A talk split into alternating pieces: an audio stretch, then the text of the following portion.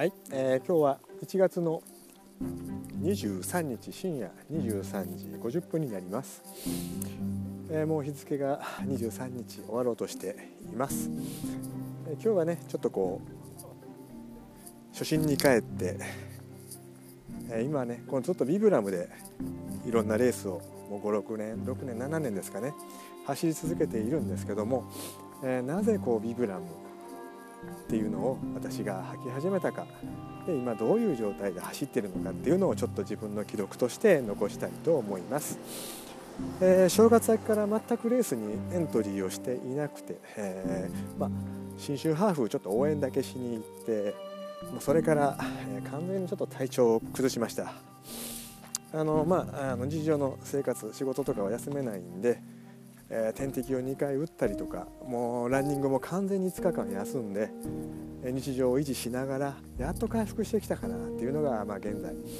ですね、えー、今日も隙間時間最後ちょっとこう終電前に周回コース九州ちょっと体の様子を確かめようと思って1 0キロ走って、えー、まだ油断大敵なんですけども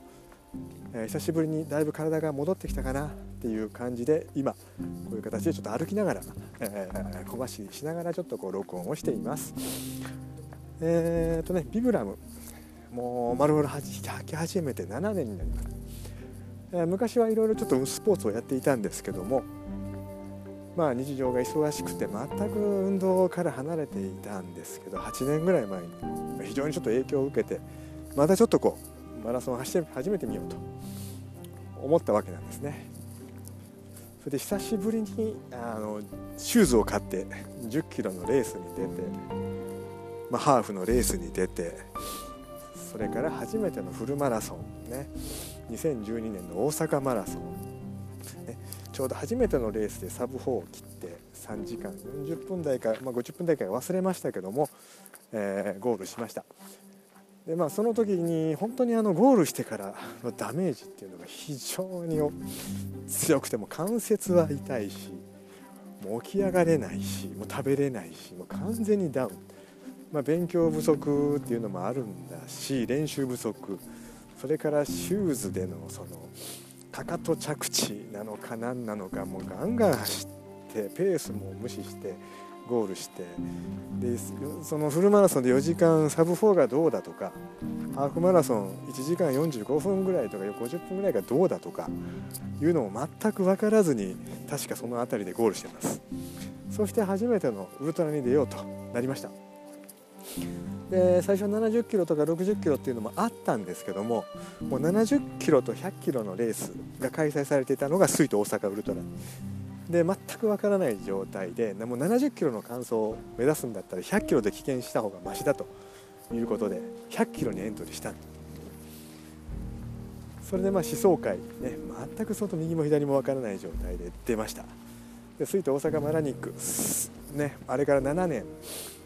ずっと出続けてますけども本当にいい大会で最初本当に右も左もわからない私たちがね参加して本当にいろんなことを学ばせていただいた大会なんですけども最初の大会の時はもう関門ギリギリだと14時間弱ぐらいだったと思うんですけどももうレース中間に合うかどうか。もう全身痛いし足はもうロキソニン確か鎮痛剤とかも飲んだような飲んだらダメなんですけどももうその時もうそういうことをしながら走ったような気がします。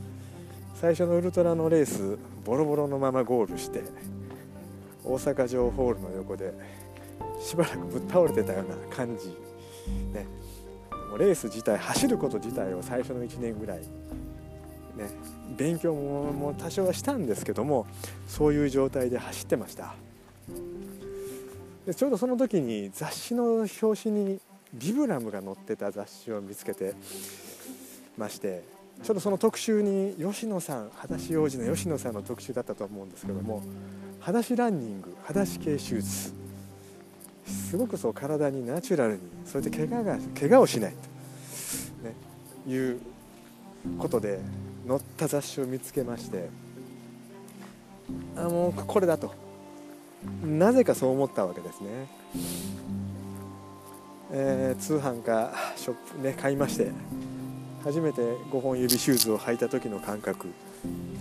5本の指をバラバラに入れるのがこんなにも難しいのかと。体が全くその5本指に分かれるものに入れるっていうことが鈍ってたんですね。それで初めて履いて走ってみたんですけども地面からもダイレクトだしかかと着地だと痛いしつま先着地だとふくらはぎがパンパンになるし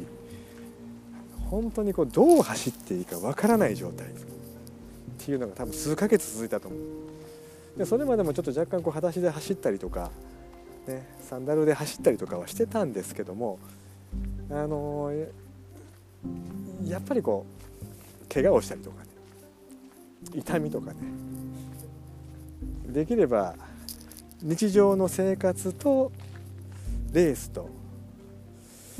私自身全ての状況で同じ手術で生活できれば最高だなと思ってたのでっていう状態でやっぱりぴったりだったのがビブラムだったんですね。あの日常生活でビブラムを履いて通勤でもビブラムを履いて練習でもビブラムが履けてレースでもビブラムで参加できる。この一貫性っていうことにすごく魅力を感じたのでそれからは全てビブラムで生活まあレースも含めて使っています。あのー、一番感じたのはやっぱり手術と違ってソールが非常に薄いのであの破けるとかいう心配よりも中途半端な減り方をしないですよね。シューズだともう本当にソールが潰れたり減ったり外側が減ったりかかとが減ったりつま先が減ったりアライあ車で言うならアライメント軸がずれて4本のタイヤの均等に減るんじゃなくてもう前のタイヤの右だけが減ったりとか後ろのタイヤだけが減ったりとかフロントの駆動の車であれば前のタイヤだけが減ったりとか後ろの駆動の車であれば後ろだけが減ったりとか、えー、シューズでもそういうことが起こってると思うんです。それその片べりした状態のシューズを使って例えば42キロ100キロ走り続けるともう当然関節に対する負荷っていうのは非常に大きくまずなっていくというのと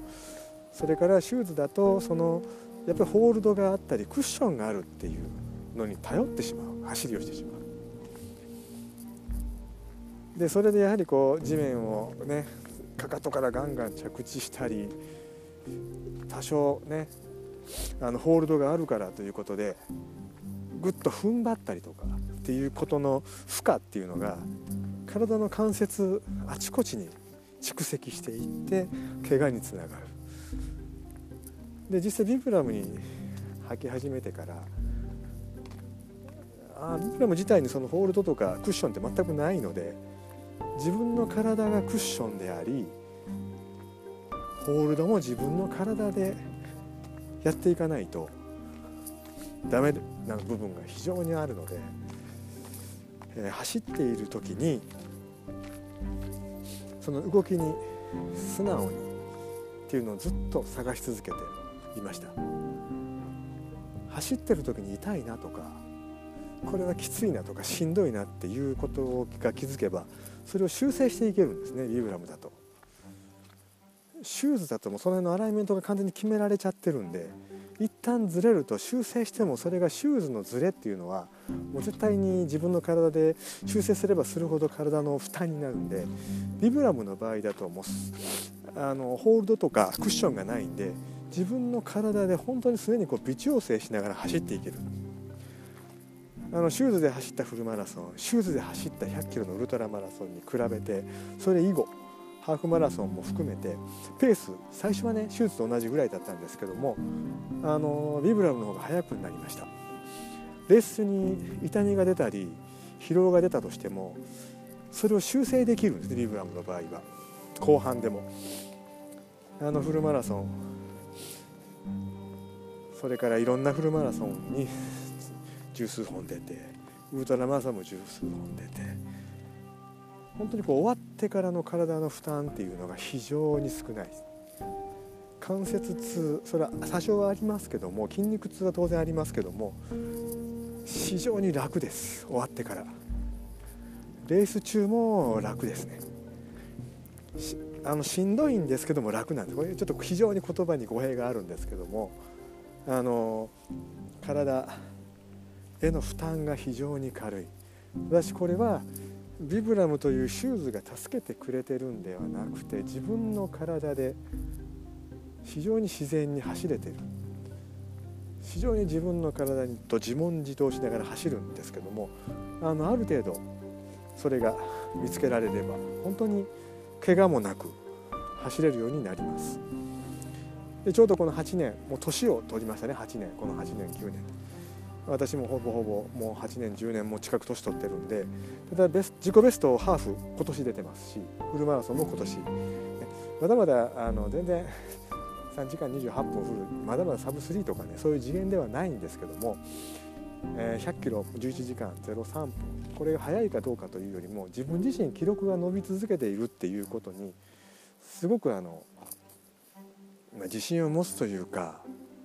まあ嬉しいですよね。